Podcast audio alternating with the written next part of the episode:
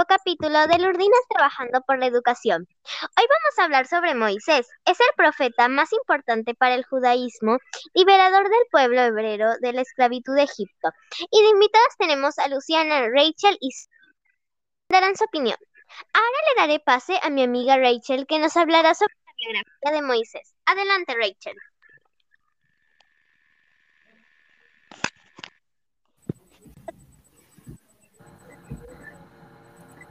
Adelante, Rachel.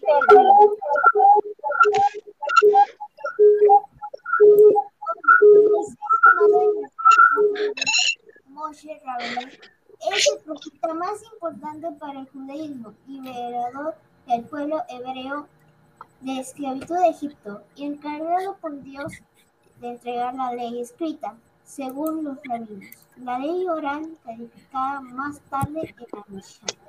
El de su, de su nacimiento fue en Gosén. Su lugar de muerte es Mosen Nebo Jordán. Sus hermanos son Aarón y Miriam.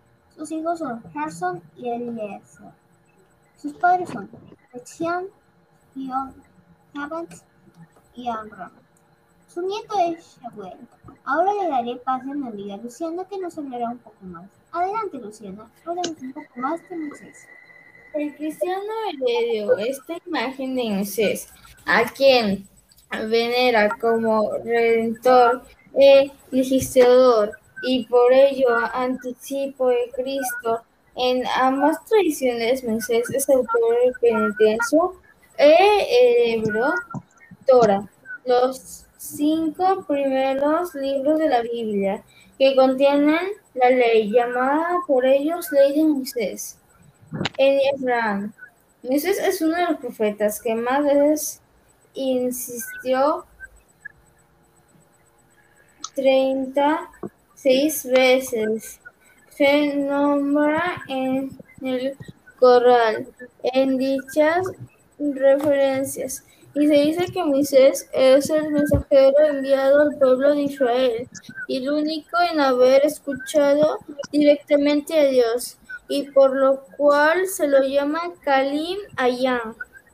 Los relatos encortan, retoman y a veces reelaboran las narraciones sobre Moisés contenidas en, la Biblia y en la Aganda para remesar y para paralelismo entre Moisés y Mahomet, a quien el primero habrá anunciado en todas las religiones abránicas.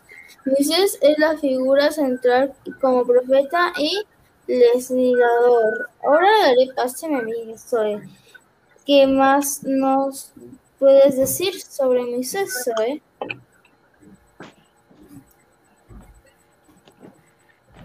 Allí recibe la ley, la entra al pueblo de Israel y organiza sus instituciones y culto.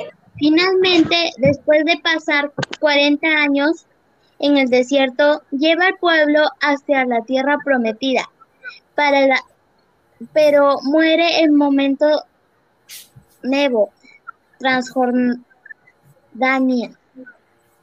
Antes de poder regresar a ella, la Biblia nos menciona dónde a Ahora le daré paso a mi amiga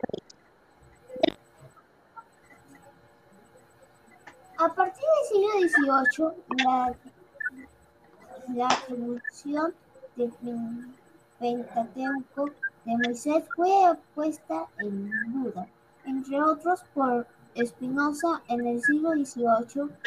Juan Sturm reforzó esta noción con argumentos de la crítica textual en ambos casos no se negó la existencia de Moisés. A partir del siglo XIX se intentó buscar el imperio de Egipto, relacionándolo con figuras como